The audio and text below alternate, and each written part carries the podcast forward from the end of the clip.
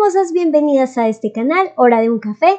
Yo soy Dani Saldaña y estoy muy feliz por este tercer episodio de este podcast de amor propio.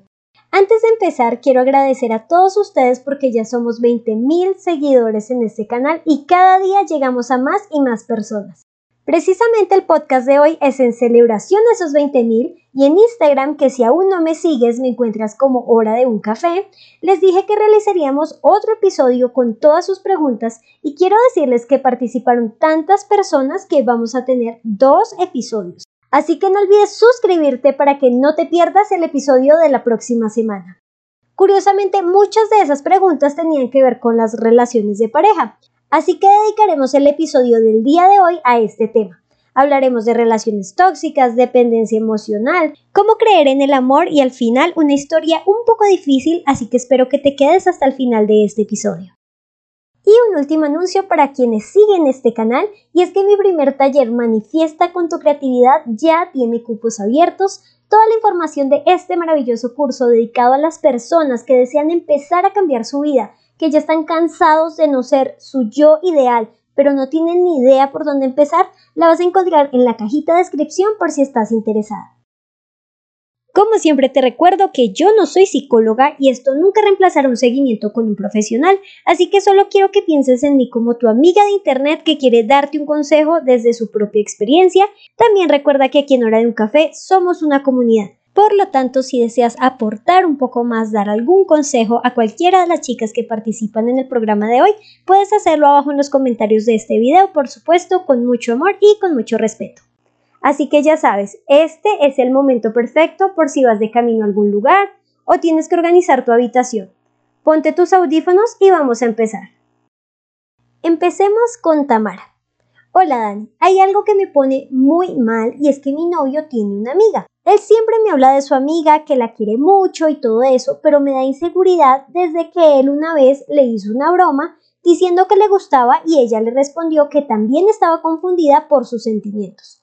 Y cada que me habla de ella me da mucha ansiedad, me enojo porque siempre andan hablando y siento que se emociona más hablando con ella que conmigo.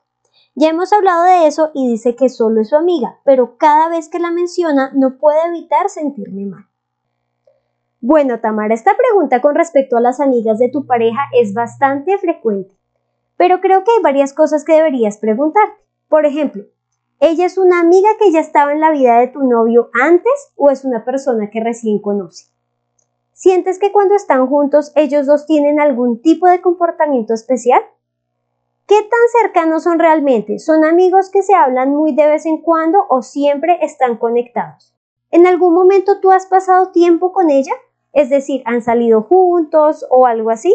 Y si es así, ¿cómo sientes que se comporta tu novio contigo cuando están los tres? Sé que más de una persona va a sentirse identificada o identificado con la pregunta de Tamara, pero cuando empiezas a ser más específico en tu relación con las preguntas que ya te hice, la situación nos puede llevar a dos caminos diferentes. El primero, si tú conoces a su amiga, ves que ella es buena persona, que son amigos desde hace tiempo, que tu novio se sigue comportando como siempre contigo, aunque ella esté o no, pues puede que sean más tus propias inseguridades las que te hacen sentir esos celos, esos miedos que te dicen que ella es más bonita, más divertida, lo hace más feliz, lo que sea porque realmente no está pasando nada entre ellos. El problema estaría dentro de ti. Pero también está la posibilidad de que tú de verdad veas que algo raro está pasando entre ellos dos. Es decir, se hizo amiga de una chica que acabó de conocer. Prefiere salir con ella que contigo. Cuando le dices que quieres conocerla, él te dice que mejor no porque la incomodarías o cualquier excusa. Todo el tiempo está hablándote de ella o mensajeándose si llegan a salir los tres, él se muestra más frío o inexpresivo, pues claro que tenemos un problema.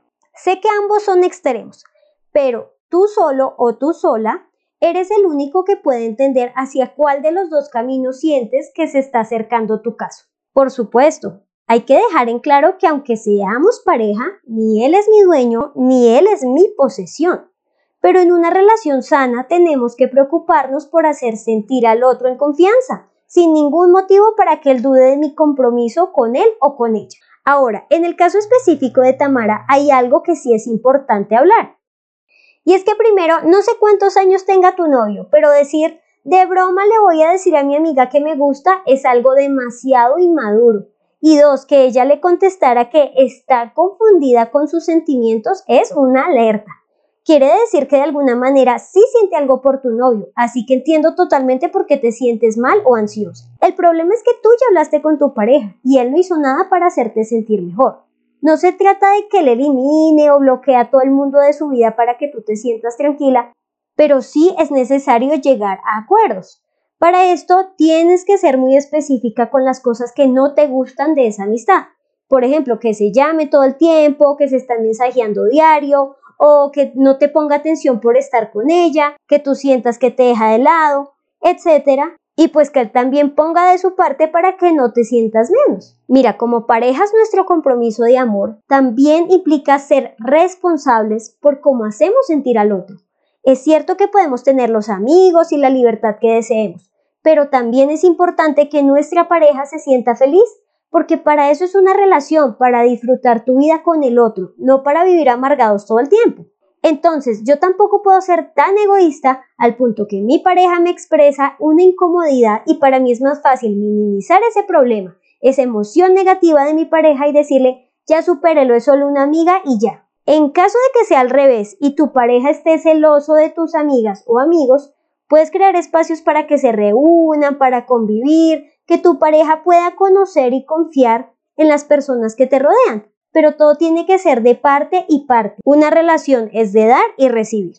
Así que Tamara, quiero que analices con las preguntas que te mencioné anteriormente cómo se comporta tu novio con su amiga. Espero que pueda ser lo suficientemente honesta contigo para aceptar si el tema es más de tus inseguridades o si de verdad estás viendo ciertas alertas para que puedas hablar con tu novio de lo que específicamente te incomoda para llegar a un acuerdo y que así logres una mejor relación. Vamos con nuestro siguiente caso. Daniela nos pregunta, hola Dani, me gustaría preguntar, ¿cómo traer el amor o cómo tener esperanza? Ya que muchas veces me he sentido desanimada y sin sentido. Soy consciente y agradecida con todo lo que recibí en mi vida, pero el amor en pareja es algo que siempre ha estado tan lejano. A veces me pasaba que yo le gustaba a él, pero a mí no, o él me gustaba, pero yo no a él. Y si alguno de los dos nos gustamos, nunca se puede concretar algo, ya sea de su parte o de la mía. Por lo cual me gustaría tener alguna pareja en el futuro o en el presente, aunque a veces dude de esa oportunidad. Bueno, Dani, una ventaja que tienes es que ya algunas personas han mostrado interés en ti y tú has mostrado interés por otros porque hay personas que ya son mayores y nunca han sentido eso. Porque si en algún momento ambos se gustaban, nunca se concretó nada entre los dos. Esto nos dice muchas pistas de lo que ocurre porque no es que no tengas la oportunidad de conocer personas, ni que no seas, digamos, lo suficientemente atractiva como para llamar la atención de otros. Puede ser un tema de creencias limitantes, es decir, de todos esos pensamientos con los que crecimos. Así que tómate un momento para ver cómo son las relaciones de pareja en tu casa, tus papás, tus hermanos, tus amigos. Porque cuando vemos que muchas parejas sufren, lloran por temas de maltrato o infidelidad, nuestro subconsciente nos quiere alejar de ese dolor y automáticamente se cierra la posibilidad de tener pareja. Y esto se manifiesta en el autosabotaje o no sentir que en una pareja puedes lograr la felicidad porque nunca has visto eso en situaciones de tu entorno. En mi casa, por ejemplo, mis papás solían pelear mucho por cosas insignificantes y para mí era totalmente normal el estar peleando constantemente con tu pareja. Pero cuando tuve mi primer novio, que es con quien estoy actualmente, fue muy extraño porque nosotros nunca discutimos y me di cuenta que una relación puede ser increíble, pero fue hasta que yo lo viví que se abrió una ventana en mi mente hacia otra forma de ver la vida. Así que es necesario que si te pasa como Dani, evalúes tu entorno. Otro punto importante es por qué quieres tener pareja. Es porque ya todos tienen pareja, por tu edad, porque ya las tías te están diciendo la solterona, o es realmente porque deseas una pareja en tu vida con quien compartir tu maravillosa existencia y crecer juntos. Eso es muy importante. El por qué es el que nos dice si tú deseas un amor real o si estás condicionando tu felicidad. Es decir, estás viendo esa pareja como la pieza que te falta en la vida para ser feliz. porque si es así, esa pareja nunca va a llegar. Y no se trata de no desearlo, sino que aprendas a vivir en el desapego. Es decir, tú te sientes feliz en el ahora, tú te sientes orgullosa de quien eres y sabes que tu felicidad está adentro de ti, no afuera. Estás tan feliz y tienes tanto amor para dar que ya llegará una persona que te dé lo mismo. Y eso tiene que ver con el tipo de persona que atraes. Si tú estás feliz con tu vida actual y con quien eres, atraerás a un hombre con las mismas condiciones que tú. Ahora, pensemos en qué tantas expectativas tienes de esa pareja que se va a presentar. Puede que lleguen varios hombres a tu vida, pero no les das la oportunidad para ver qué pasa. No se trata de aceptar a todo el que llegue, pero sí permitirte tener al menos amigos. Es decir, a veces cuando estamos en búsqueda de pareja, sentimos que todo hombre que llega es una pareja potencial. Y no necesariamente es así. Si permites que lleguen ciertos hombres a tu vida sin ponerle la etiqueta de posible novio, quizás puedas ver otras cualidades de esa persona. Para esto piensa qué tan rápido rechazas a los hombres que se te acercan. ¿De verdad les das la oportunidad de conocerlo, de convivir con él o de una lo desechas? Otro punto muy valioso es, ¿qué tan merecedora te sientes de recibir amor? ¿Por qué es tan fácil tener cosas lindas en otros campos de tu vida? Llamémoslo trabajo, buenas relaciones personales, prosperidad, salud. Pero precisamente por tontas creencias limitantes sentimos que no podemos pedir más de lo que ya tenemos. Es decir, que sí o sí tu vida tiene que ser una silla con una pata chueca. Y desde ya les digo a todas, nuestra vida puede sí o sí estar llena de amor, prosperidad, felicidad, amor, puedes tener una vida completa. Así que date el permiso para creerte. Recuerda que cada vez que dices, lo tengo todo menos amor, lo tengo todo menos dinero, lo tengo todo menos salud, solo reafirmas lo que no tienes. Y recuerda, en lo que te centras, se expande. En lugar de eso, piensa por qué te va tan bien en otras cosas y cómo puedes replicarlo en ese aspecto de tu vida que te ha costado un poquito más. Por ejemplo, en mi caso yo sentía una limitación en el tema de la prosperidad. Tengo todo menos dinero, pero una de mis bases más fuertes es el amor. Porque si no te lo he dicho, este año ya cumplo 11 años con mi novio. Así que me dije, ¿cómo puedo replicar lo que hago para lograr amor para ahora lograr prosperidad? Y mi respuesta fue, tengo que enamorar a mi audiencia, tengo que enamorar a mi cliente. Y no se trata de coquetear, se trata de hacerlos sentir felices, cómodos, en confianza, que sienten que yo puedo hacer sus vidas un poco mejor. Y cada día veo más y más cómo crece ese aspecto de mi vida. Si por ejemplo te va muy bien en tu trabajo, pregúntate cómo lo lograste. Quizás eres muy dedicada, quizás ves cosas o soluciones que otros no ven, te comprometes hasta que las cosas salen bien, etc. Ahora, ¿cómo podemos aplicar esas características que ya tienes al campo del amor? ¿Qué tal si te tomas más tiempo para analizar a esa persona? ¿Qué tal si te tomas la tarea de ver características ocultas en los demás? Aplica la fórmula ganadora en donde tienes dificultad y pronto llegarán los resultados. Y por último, no te estreses con el tiempo. No importa cuántos años tengas mientras tú seas feliz cada día con la persona que eres, reconozcas tus logros y entiendas lo mucho que vales. Esa pareja va a llegar sí o sí. Ten la certeza que el universo ya lo tiene listo para ti, solo está esperando a que tú creas que esa pareja sí existe. Vamos con nuestra siguiente pregunta y ella es María. Dani, estoy en una relación donde no sé si el tóxico es él o soy yo. Cuando intento alejarme de él me siento muy bien, pero volvemos y me siento mal. Le he contado todos mis traumas, lo que me ha tocado vivir y él no toma eso en cuenta para nada. Él siempre mantiene su energía al 100% así yo me sienta mal. Mi autoestima desde que estoy con él no existe.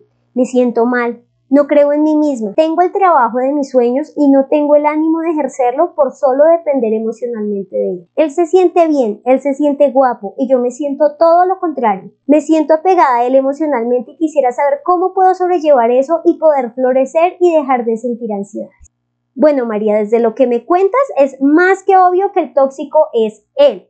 Pero claramente tú también tienes que trabajar en ciertos aspectos propios porque sé que eres consciente de lo que sucede y aún así no le pones fin a esa relación. Si tú te abres con tu pareja, confías en él, le dices todo lo que te ha ocurrido en el pasado y esa persona no es capaz de valorar esa confianza, ahí no es. Punto. Hay un término muy interesante y seguramente hablaremos en otro video al respecto, así que no olvides suscribirte y son los ladrones de energía. Tú misma notas que cuando estás sola te sientes muy bien, es decir, tu cuerpo se llena de esa energía porque te sientes bien contigo misma, pero tan pronto estás con él, automáticamente te empieza a robar esa felicidad, te quita tu poder. Te aseguro que él no se siente al 100% cuando está solo. Él se siente así cuando estás tú. Él te necesita para sentirse como él quiere. Les voy a dar una referencia muy fácil para que siempre lo tengan presente. No sé si alguna vez han visto la película de Rapunzel de Disney. La mamá de Rapunzel quería tenerla solo para ella porque era la única manera en la que se mantenía joven y bella. A ella no le importaba Rapunzel, le importaba el poder que le brindaba. Y por eso jamás le importó cómo se sentía, sus aspiraciones, sueños, porque para ella Rapunzel simplemente era un objeto. Eso mismo es lo que está pasando contigo. Cuando estás sola y estás feliz, empiezas a cargar tu tanquecito de poder y tan pronto llega él, se encarga de quitártelo todo. A él no le importas tú, a él importa el poder que le das. Eso es lo que hace que él se sienta mejor que tú, más guapo, más inteligente, más interesante, más todo. Y tú te empiezas a creer la historia, así que te empiezas a ver inferior, a ser simplemente una seguidora, a ser su objeto. Así que primero quiero que sepas que lo que Él te da como amor no es más que un simple engaño, que incluso también puede hacerlo de forma inconsciente. Él no sabe que te roba tu energía, pero sí puede sentir. Entonces, ¿cuál es la diferencia a partir de este momento? Que tú sabes lo que está pasando. Ya tienes la información necesaria para tomar una decisión. O sigo pegada a este tipo que me hace sentir terrible cada que estamos juntos, o me pongo en primer lugar y decido ser feliz conmigo misma. Así de sencillo y así de crudo, María. Tú decides si seguir siendo su batería o retomar el control de tu vida. Vamos con la pregunta de Verónica. Hola Dani, me gustaría saber cómo hacer para no rendirse en el proceso. Inicié un cambio queriendo salir de una relación tóxica que cada vez me causa más daño. Me estaba sintiendo mejor, pero la persona volvió y ahora me siento peor y siento que no puedo permitir que dañe y acabe lo poco que había logrado. Bueno, Verónica, entonces la ventaja que tuviste fue que por un momento probaste la libertad. ¿No te sentiste dichosa por un momento y conforme contigo misma? Entonces la pregunta es, ¿por qué vas a sacrificar eso? ¿Por qué tienes que aguantar que esa persona siga en tu vida? ¿Qué te está dando a cambio? La vida es una constante de dar y recibir energía qué tanto estás dando tú y qué tanto estás recibiendo a cambio. No todas las relaciones tienen que ser perfectas, es verdad, pero tú te mantienes en una relación porque las cosas buenas son mucho más que las malas. Si tú ya terminaste esa relación, si eres consciente que es algo tóxico, ¿qué haces ahí? El problema no es que él sea una persona horrible, el problema es que tú lo permites porque nosotros no podemos controlar el comportamiento de los demás. Quiero que te preguntes cuáles son tus metas, qué tipo de persona quieres ser y que ahora pienses si esa pareja, esa persona realmente te puede ayudar a cumplir tus sueños. Quiero que te imagines si no puedes decirle no a esa persona, hoy que digamos tienes, no sé, 18 años, imagínate no poder decirle no mañana, ni pasado, y de aquí a 10 años seguir atorada en ese lugar horrible. Así que la pregunta más fuerte es, ¿estás lista para pasar el resto de tu vida siendo miserable? Tu deseo por ser feliz tiene que ser más grande que el miedo por terminar esa relación. Y para mí pensar a futuro es lo que te puede dar esa fuerza. Si no cambias hoy, tu vida va a ser horrible mañana. ¿Eso es lo que quieres? Y otra cosa que creo que te va a ayudar a mantener esa fuerza de alejarte de ese tipo es escribir todas esas cosas horribles que te hizo, cómo te hizo sentir, cómo te ofendió, cómo te trató, su falta de respeto contigo e incluso con tu familia, con amigos, todo. Y cada vez, de alguna manera que se encienda esa chispita falsa de amor por él, quiero que tomes esa hoja en la que anotaste, la leas y te acuerdes por qué tu yo del pasado tomó esa gran decisión. Confía en que lo que hiciste en el pasado fue lo mejor para tu yo del hoy. Asimismo, tú tienes la responsabilidad de esforzarte por la Verónica del mañana. No permitas que la Verónica del futuro termine con una relación que la destruya. Verónica, yo sé que tú ya sabes que lo mejor es alejarte de esa persona, así que yo solo estoy aquí para reafirmártelo. Recuerda que el amor de tu vida eres tú y que cuando te pones en primer lugar, en segundo y en tercero, es cuando la gente te da el respeto que te mereces. Tú puedes ser feliz sola. Siguiente pregunta de Tatiana. Dani, tengo una relación de un año y él viene a mi casa tres veces por semana. Ya me estoy empezando a aburrir, porque siempre que viene lo único que hacemos es vernos la cara y darnos uno que otros besos. Ya me cansé de lo mismo. Quiero salir de la rutina, pero no sé cómo. No sé cómo decirle que me estoy empezando a aburrir y quiero decirle que ya no venga un día, que solo venga dos. A veces me pongo de mal humor por eso. Ya me siento frustrada y mi familia es un poco entrometida. En realidad creo que solo se preocupan, pero cuando nos ven así, mi mamá me empieza a preguntar que si estamos peleados. Bueno, Tatiana, entonces mira, si tú ya tienes una relación que ya lleva todo un año y no te sientes en confianza para decirle a tu pareja que te aburres con él, siento que ya hay un problema. Uno no solo tiene un novio para darles besitos y salir, es para vivir una relación real, para crecer, para vivir diferentes experiencias, crear lazos que nos permitan confiar y abrirnos plenamente con esa persona. Realmente para mí una relación sana es aquella en la que tu pareja se empieza a convertir en tu mejor amigo o tu mejor amiga. Siempre dile lo que piensas, pero trata de decirlo de la mejor manera. Si tú sientes algo de nervios, puedes practicar antes de hacerlo, porque sé que puedes tener miedo de ofenderlo o que lo interprete erróneamente. Es muy diferente de decirle, oiga, ya me cansé de que estoy metido en mi casa y que nunca hagamos nada y más bien no venga porque qué fastidio. Claro que sí, es una grosería. Pero si le dices, mi amor, me encanta estar contigo, pero es que siento que estamos cayendo en la monotonía. Me gustaría que empezáramos a hacer más actividades, podemos hacer X o Y. Y por cierto, si uno va a expresar algún problema a la pareja, no solo se tiene que decir lo que no te gusta, sino dar soluciones. Si no te gusta estar en la casa todo el tiempo, puedes decirle, mi amor, ¿qué tal si un día a la semana tú vienes a visitarme y otro día a la semana yo voy a tu casa? o pueden ir a un centro comercial, a un parque, empezar gimnasio juntos, clase de lo que sea.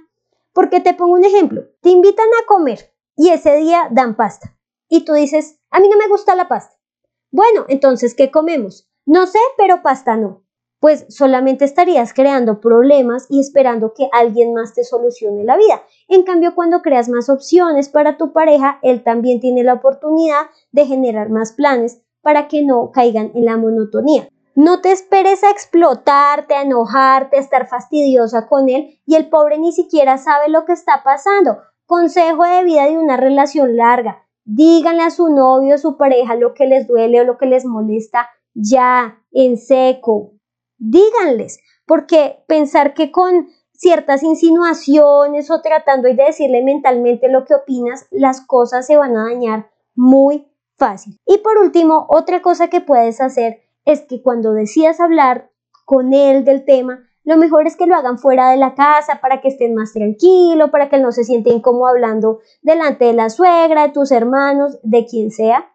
Y además hablar de cosas que puedan ser un poco difíciles para ti, haciendo actividades más sencillas como por ejemplo compartiendo un heladito puede que haga que todo sea más fácil. Así que inténtalo y espero que te vaya muy bien. Nuestra siguiente historia es de Nicole.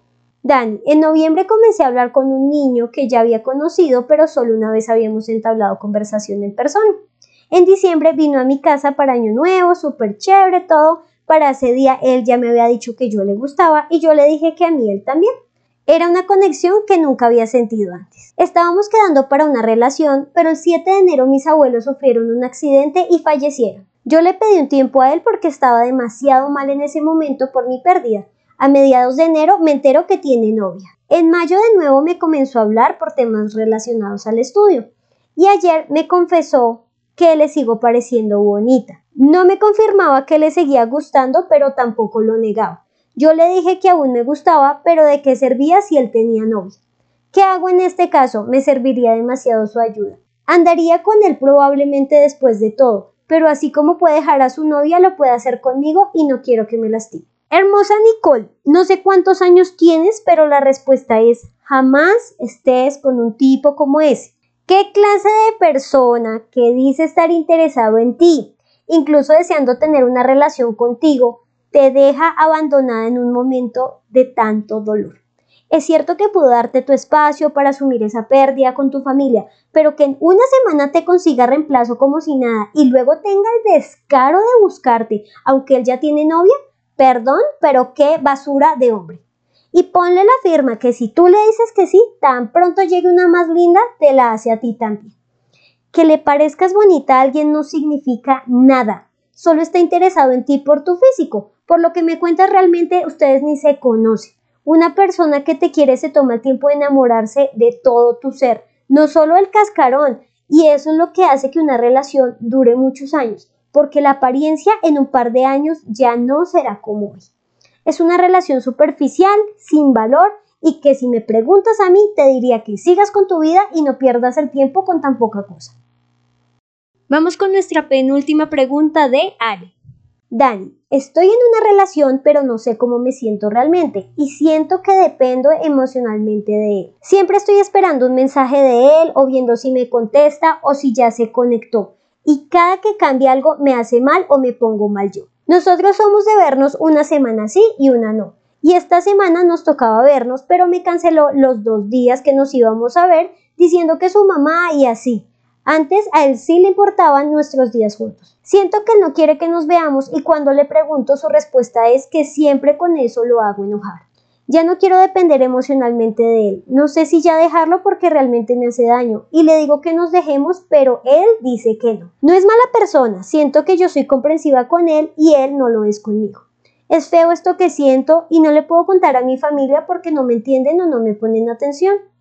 Hace como dos o tres semanas tuve una sensación fuerte de que él me estaba engañando y lo pensaba cada rato. Eso nunca me había pasado. Y tal vez me siento mal conmigo misma. Siento que tengo muchas imperfecciones, pero en verdad quiero trabajar en mí y no sé cómo. Estoy en un colapso emocional. Y así como algo extra de este caso, les voy a leer una conversación de Ale con su pareja para que veamos qué pasa. Ale le dice, con respecto a que no se ven, es que yo siento que tú no quieres y siento que lo haces a la fuerza y tampoco quiero que lo hagas a la fuerza. Y él le dice, ya cállate, siempre con eso es algo que me hace enojar de ti. Piensas cosas que ni al caso, piensas lo que quieres siempre. Y Ale le dice, pues es que ve, te enojas sin razón y yo solo te estoy diciendo lo que pienso.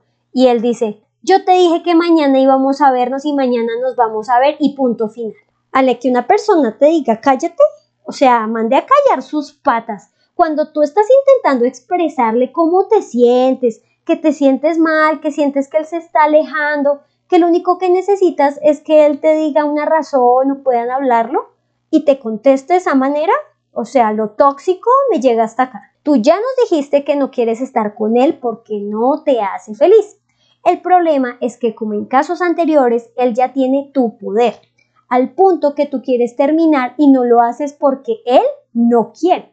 Es cierto que una relación es de dos, pero si no te sientes feliz, ¿por qué tienes que hacer lo que él diga? Entonces vas a estar con él hasta que a él se le dé la gana de dejarte ir. Pues no. No se trata de estar con alguien porque no es mala persona. Tú decides no estar con él porque tú sabes que mereces más, que mereces ser feliz, que mereces ser respetada. Otra cosa que nos dices es, tal vez me siento mal conmigo misma. Hermosa, no es un tal vez. Claro que te sientes mal contigo misma, porque permites que un tipo X te pisotee como quiera porque sientes que no vas a ser suficiente para alguien más, que te vas a quedar sola. Y como tu familia no te presta atención, sientes que el único que te ve, el único que sabe que existes es él.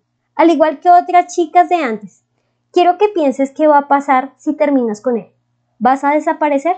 ¿Nadie te va a escuchar? ¿Así de malo es el futuro que prefiero estar sufriendo por alguien que no me valora en el ahora?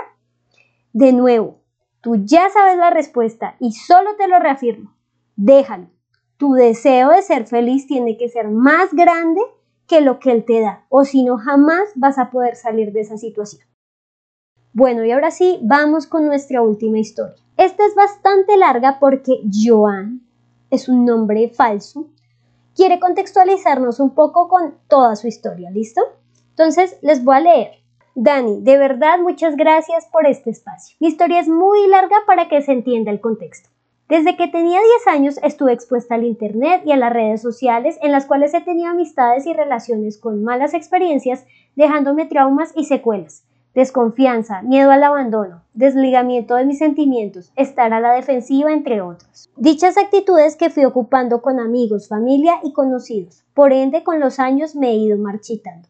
A los 15 tuve una pareja formal con quien pasé buenos y malos ratos. Era mi primer novio de la vida real y lo tomé con mucha seriedad. Con él desarrollé muchas inseguridades como los celos, y lo poco que me sentía. En fin, me volví una persona desconfiada, le reclamaba por todo, le hacía pelea para saber dónde y con quién iba. Todo eso porque él trabajaba e iba a la universidad y tenía miedo de perder. Al final decidí darle pausa a la relación porque para ese entonces habíamos pasado casi los dos años juntos y ya tenía 17 años. Estaba terminando el colegio y tenía mucho que pensar. Cuando quise volver con él estaba distante y terminó bloqueándome. Un día sin querer me enteré que estaba saliendo con otra mujer. Todo se destrozó en mí, quería suicidarme y no era la primera vez con ese tipo de pensamientos. En fin, que desde allí quedé marcada en cuanto a relaciones amorosas. Tuve parejas a distancia a mis 18 años, pero no fue algo tan importante. Para mis 19 años entré a la Universidad de Milagro a una carrera que no me gusta, pero peor es nada. En la carrera encontré buenos amigos y uno de ellos me presentó a alguien. Empecé a conversar por redes sociales y quedamos en salir varias veces. Al final, el muchacho y yo quedamos de novios. Me quise dar la oportunidad nuevamente de querer a alguien. Tuve mucha fe en él. Todo iba bien hasta que él empezó a hablar de su mejor amiga, la cual decía que era maravillosa, buena onda y cuantas cosas lindas pudiera decir. Pero no me molestaba en absoluto porque con los años estuve construyendo a otra yo que no se pondría celosa por tonterías como esas. En fin, mi pareja me contó que en el pasado su mejor amiga y él se gustaban y salían, pero que nunca llegaron a formalizar una relación.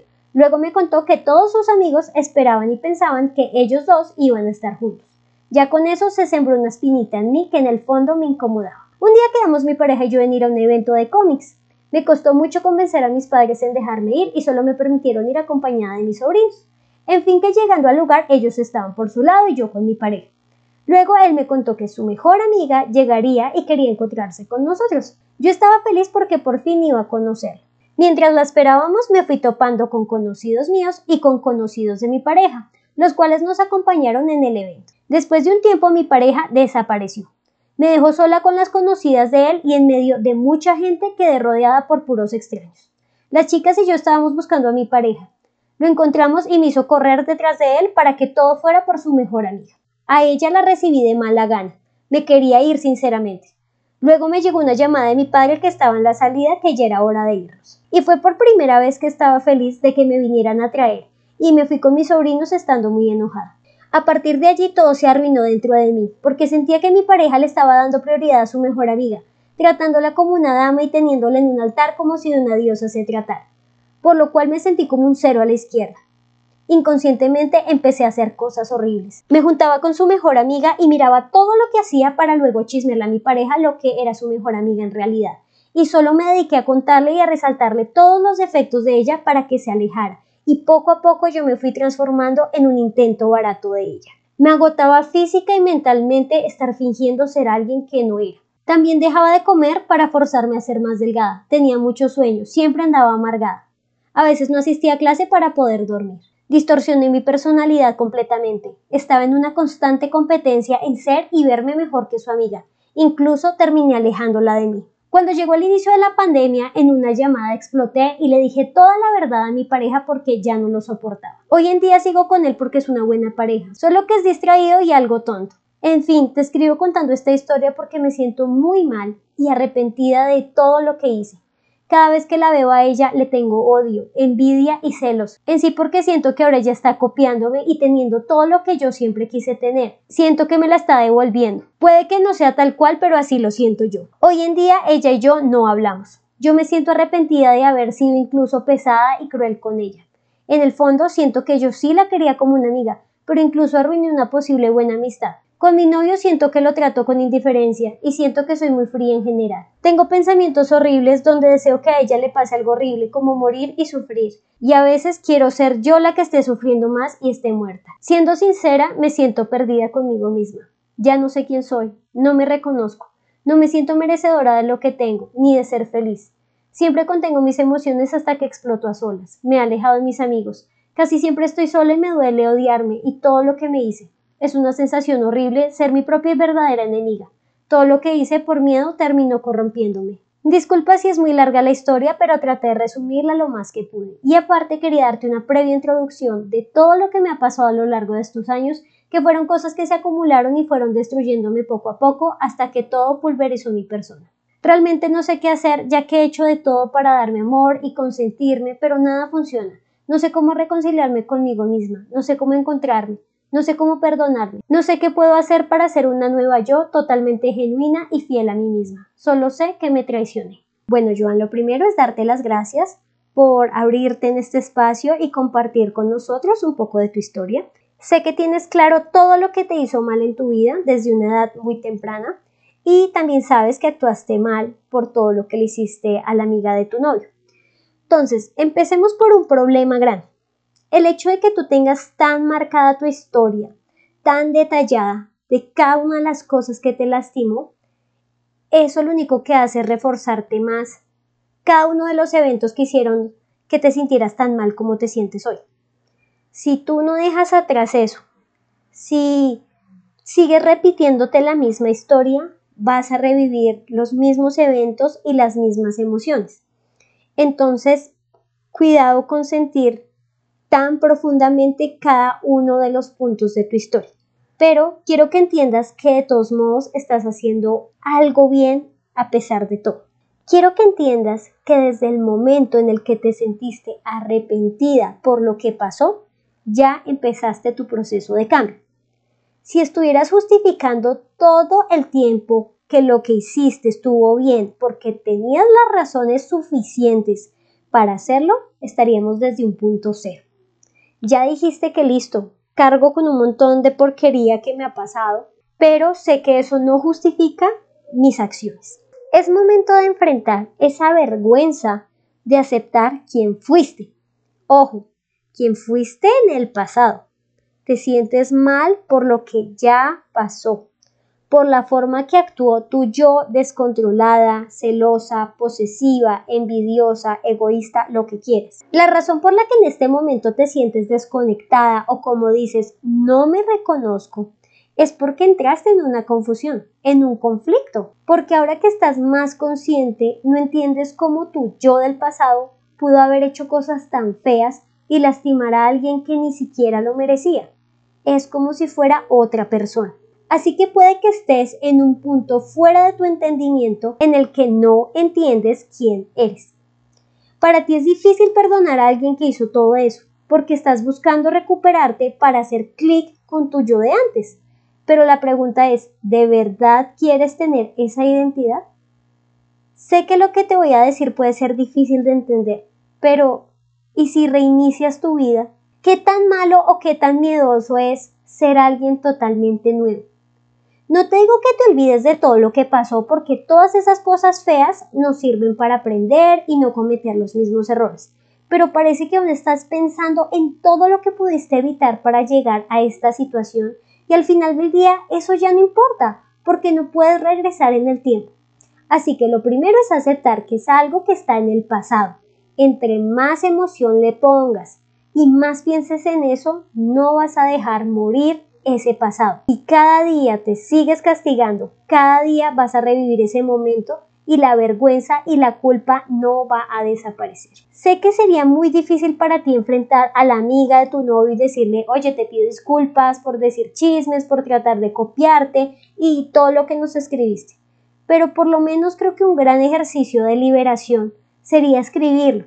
Escríbele una carta a esa niña con todo lo que te arrepientes por todo lo que le hiciste, por lo mal que te sientes. No importa si te salen 5 o 10 hojas repletas.